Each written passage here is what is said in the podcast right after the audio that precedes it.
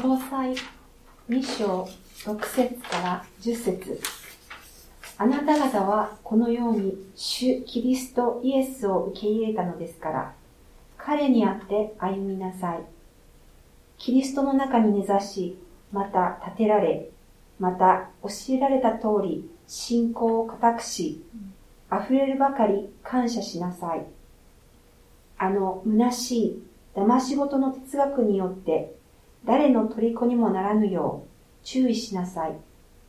そのようなものは人の言い伝えによるものであり、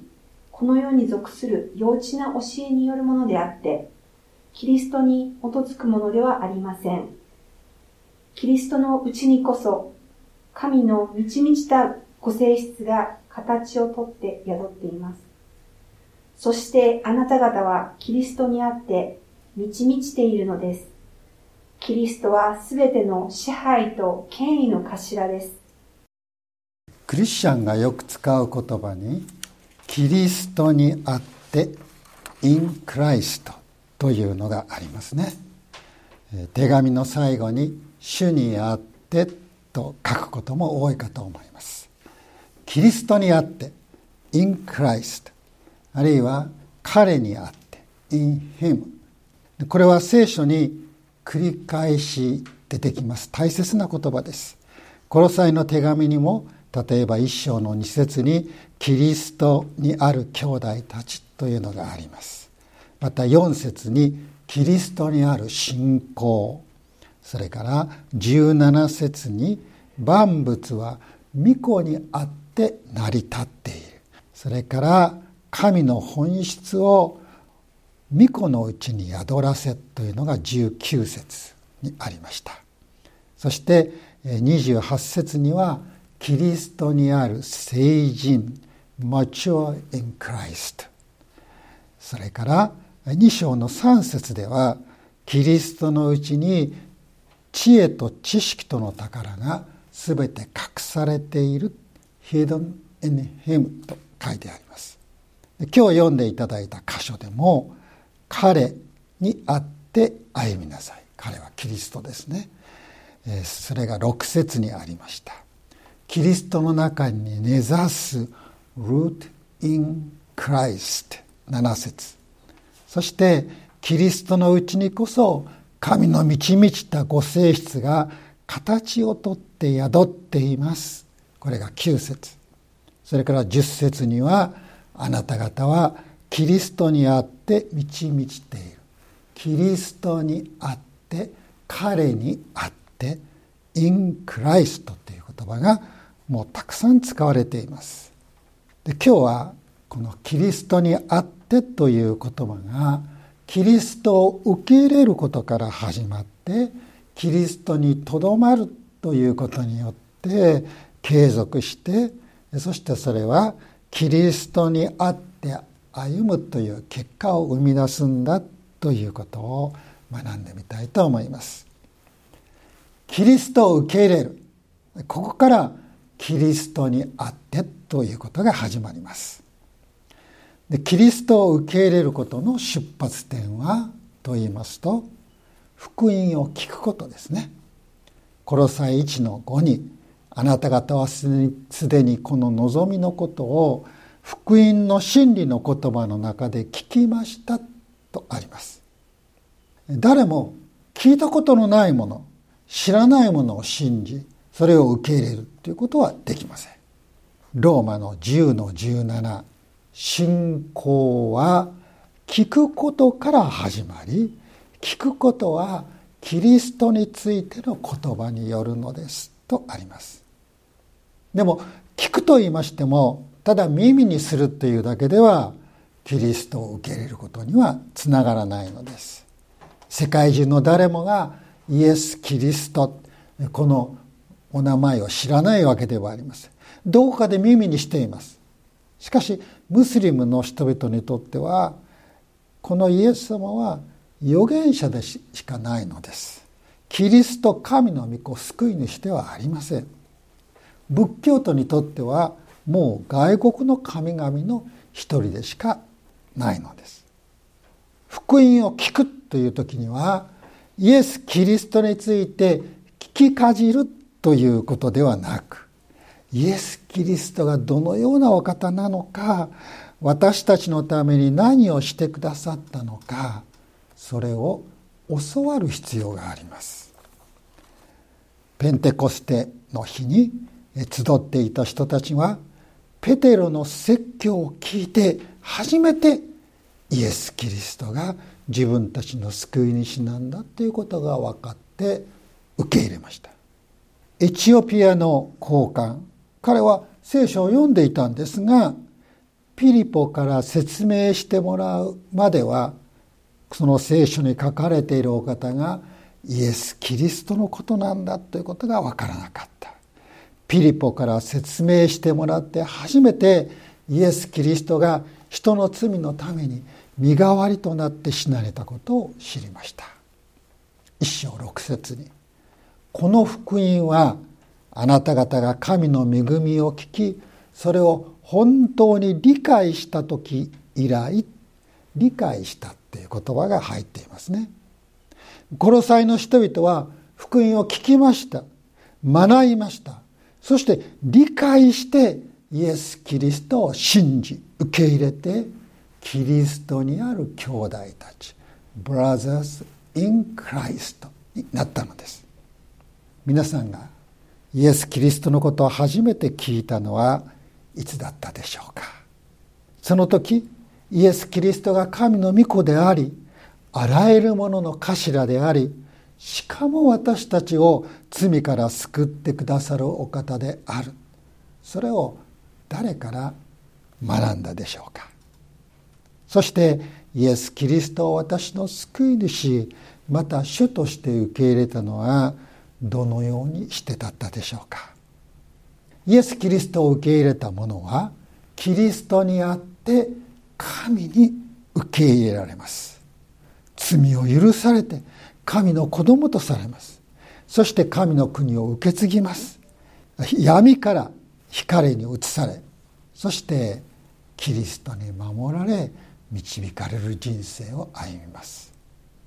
キリストを受け入れることによってキリストにあるものになるのです。でキリストにあってというのは次にキリストにとどまること。キリストにとどまると聞いて皆さんが思い浮かべるのはこの言葉だと思います。イエス様はヨハネの15の5でこうおっしゃいました。私はブドウの木であなた方は枝です。人が私にとどまり私もその人の中にとどまっているならそういう人は多くの実を結びます。私を離れてはあなた方は何もすることができないからです。枝は木から切り離されたらあとは枯れるだけです。実を結ぶことなどとてもできません。キリストを信じる者はイエス・キリストとつなぎ合わされてそしてキリストから命を得て養分を得て鶴を伸ばし葉を広げ実を結ぶのです。このようにキリストとの命のつながりを保つことがキリストにとどまるということです。でヨハネの福音書ではキリストを信じる者は枝に例えられていましたがこのコロサイ人への手紙では幹も枝も全て揃った一本の木に例えられています木は幹や枝があったら育つんでしょうか？それだけではダメですね。植えられた場所に根がしっかりと張らなければその木は生きていくことができない成長していくことができないのです。で私の家のことなんですけれども今年の冬とっても寒くなりました。植え込みの一部が死んでしまったんですね。それで今度は寒さに強いものを探してそれを買ってきて植えたんですけれども根が張りませんでした。夏の暑さで全部枯れてしまいました。枯れた木をこう抜いていましたらもうほとんど根付いていなかった。もうスポッと抜けるっていう感じでしたね。でけれどもあのリンゴの木があったんです。でそれはリンゴを食べた後の種ですね。グロッサリーで買ってきたリンゴなんですけれども。その種がこの鉢の中で育って芽を出して小さな木になったんです。でそれをポットから取り出しまして地面に植えましたらなんとちゃんと根付きましてすくすくと今も大きくなっています。随分背が高くなりました。私はこのことからキリストに根ざすことがどんなに大切かを学びました。キリストを信じたばかりの者はまだ小さな苗木に過ぎません。キリストという大地にしっかりと根を下ろさなければ成長することができないのです。幹から切り取られた枝が枯れていくように大地に根付いていない木もやがて枯れていきます。キリストにとどまるとはキリストに根ざすことであるということができますね。キリストに根ざすということをもっと具体的に考えるとそれはキリストの言葉にとどまるということです。イエスも私につながっていなさいとおっしゃった後でこうおっしゃいました。あなた方が私にとどまり私の言葉があなた方にとどまるなら何でもあなた方の欲しいものを求めなさい。そうすればあなた方のためにそれが叶えられます。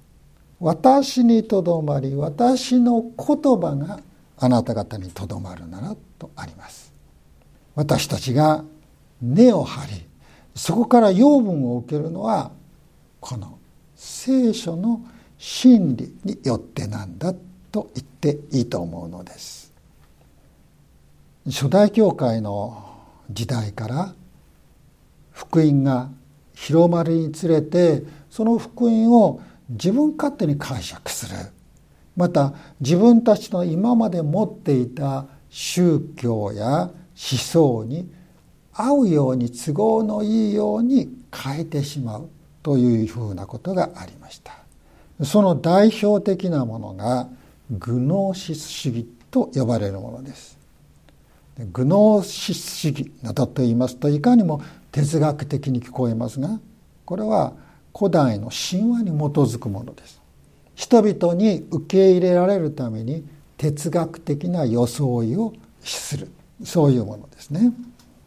ですからコロサイの2の8で騙し事の哲学と呼ばれています。これはおそらくグノーシス主義のことを言っているんだろうと多くの聖書学者が指摘しています。当時の知識人の間にはなんか聖書っておとぎ話みたいでレベルの低いものだと考える人がいたのです。見せかけの知恵とか知識そういうものをグノー主義は言いますのでそれに引っ張られて聖書からキリストの教えから教会から離れていく人が大勢出ました。聖アウグスティヌスもかってはグノーシス主義から生まれましたマニ教という宗教に入り聖書を程度の低いものとして見下していたのです。グノーシ主義は福音が広まった時代とほぼ並行して広がっていきましたね。1世紀に始まりましてアウグスティヌスの生きた4世紀に栄えるんですが一旦姿を消します。けれども近年グノーシス主義はニューエイジと呼ばれるいわゆる心霊現象とかそういうもの。それから宇宙を神として崇めてその宇宙と自分の精神とか一つになるとか交信をするとか、まあ、いろんなこうまじないとかいろんなものがごちゃごちゃになったものです。そういうニューエイジの中にまたその他のいろんな思想の中に姿を変えて息を吹き返しています。信仰とは人格を形作るものですその人の生き方を決めます人は何を信じるかによってどういう人生を送るかが決まるのです。正しいことを信じれば正しく生きることができます。間違ったことを信じたら間違った人生を送ることになるんです。普段から聖書に親しみ本物の信仰に触れていれば簡単には間違った教えに引っ張られることはありません。聖書に照らして本物と偽物を区別していけばいいのですがでもおかしいなと思いながらどうなんだろうというそういうあの教えに皆さん接することがきっとあると思うんですね。もし何かこれどうなんでしょうと思ったら是非教会の指導者に相談するそのことをなさってください。でこの時代のグノーシス主義の人々は隠されたものという言葉奥義という言葉知識という言葉また満ち満ちたものという言葉そういうものを使って人々を引き寄せました。けれどもこういう言葉は全てキリストに当てはまる言葉キリストだけに当てはめる言葉と言っていいでしょうね。2章の2節と3節ご一緒に読んでみましょうか。それはこの人たちが心に励ましを受け愛によって結び合わされ理解をもって豊かな全く確信に達し神の奥義であるキリストを真に知るようになるためです。このキリストのうちに知恵と知識との宝が全て隠されているのです。ここに使われている言葉神の奥義と。真に知るとか知恵と知識。こういった言葉はグノーシスの人がもう進んで使った言葉なんですがこれは全てキリストにある聖書をはっきりと宣言しています。人が救われ成長し天に至るのに必要な全てのものはイエス。キリストのうちにあります。キリスト以外に何か加える必要はないのです。本当の知識とはキリストを知ることです。あらゆるものの頭全てにおいて完全なお方キリストを信じる者はキリストにあって満ち満ちているのです。満ち満ちておられるお方を信じる者はその人生も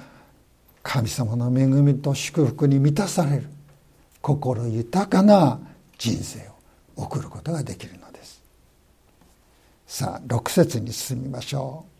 あなた方はこのように主キリストイエスを受け入れたのですから彼にあった歩みなさいとあります。キリストを受け入れました。キリストにとどまっている者は今度はキリストにあって歩むのです。聖書で歩む歩くというのは日常の具体的な生活のことを意味する言葉です。グノーシスの人たちは日常生活を全く気にかけませんでした。どんないい加減な生活をしても構わないんです。それは地上のものは過ぎ去るんだから何してもいいっていうそういう考え方をしました。宗教信仰と生活とが切り離されていました。彼らの宗教は実際の生活に何の変化ももたらさなかったのです。しかしキリストを信じる信仰は違います。それは日常を変えていくものです。クリスチャンの信仰っていうのは教会の行事とか活動に没頭して日常生活から逃避する。そういうためのものではありません。私たちがこうして礼拝を守るのは日常から逃避してきたんじゃないんです。もちろん日常のことを一旦置いて教会に来るんですけれどもこの礼拝は私たちの今日から始まる一週間を支えるものです。そして日々の祈りは日々の生活を整えるものです。信仰と生活は別々のものではありません。信仰とはキリストにあって生活することなんです。初代のクリスチャンは信仰と一致した生活を行いました人々がクリスチャンを嫌ったのは信仰から生まれた生活態度の信仰と生活とがしっかり結びついていたからなんですね。ペテロはその手紙の中にこう書いています。あなた方は違法人たちがしたいと思っていることを行い公職情欲水酒友好宴会騒ぎ忌むべき偶像礼拝などにふけったものですがそれは過ぎ去った時でもう十分です。彼らはあなた方が自分たちと一緒にどう過ごした宝刀に走らないので不思議に思いまた悪行を言います。そう書いています。つつましく誠実な生活をしどの人に対しても差別なく接する。そういうクリスチャンたちはその真面目さのゆえに世の人たちから煙たがられたわけですね。でも彼らは妥協しませんでした。信仰を貫き通しました。正しいこと良いことをして悪く言われる。それはむしろ誇りだと感じました。他の宗教の方々の場合例えばですね仏教徒のくせになどとは決して言われませんよね。ところがクリスチャンがちょっと失敗をしたり間違ったことをやってしまうとクリスチャンのくせにとこう言われるわけです。それはクリスチャンが教会の始まり以来正しい生活によって人々の信用を勝ち取ってきた。社会に良い影響を与えてきたからだろうと思います「主が私の手を」という歌があります。主が私の手を取ってくださいます。どうして怖がったり逃げたりするでしょう。優しい主の手に全てを任せて旅ができるとは何たる恵みでしょう。キリストにあって歩むというのはこのイエス様に手を引かれてまた私たちもキリストに信頼してその後をついていくことです。イエス様と一緒に歩くことです。今まで到底こんなことはできないと思っていたことがキリストにあってできるようになります。今まで何をするにももう自分中心でものを考えやっていたことが今度はイエス様のためにっていう思いで物事をすることができるようになるんです。そんな日々の歩みが与えられてきます。この歩みはイエス様をキリスト主として受け入れることから始まります。そしてイエス・キリストにとどまることによってその力を得ます。今日の6節と7節をご一緒にもう一度読みましょう。あなた方はこのように主キリストイエスを受け入れたのですから彼にあって歩みなさい。キリストの中に根ざしまた立てられまた教えられた通り信仰を固くし溢れるばかり感謝しなさい。キリストにある歩みそれは私たちの神様への感謝になります。また多くの人たちがキリストにある私たちの歩みを見て神様に感謝することになるでしょう祈りましょう父なる神様私たちはイエス・キリストが全てに満ちておられるお方であり私たちの全ての必要を満たしてくださるお方であることを信じています。私たちをキリストを受け入れ。キリストにとどまりキリストにあって歩むものとしてください。それによって人々がキリストを知り大きな感謝があなたに捧げられるようにしてください。イエス・キリストのお名前で祈ります。アーメン。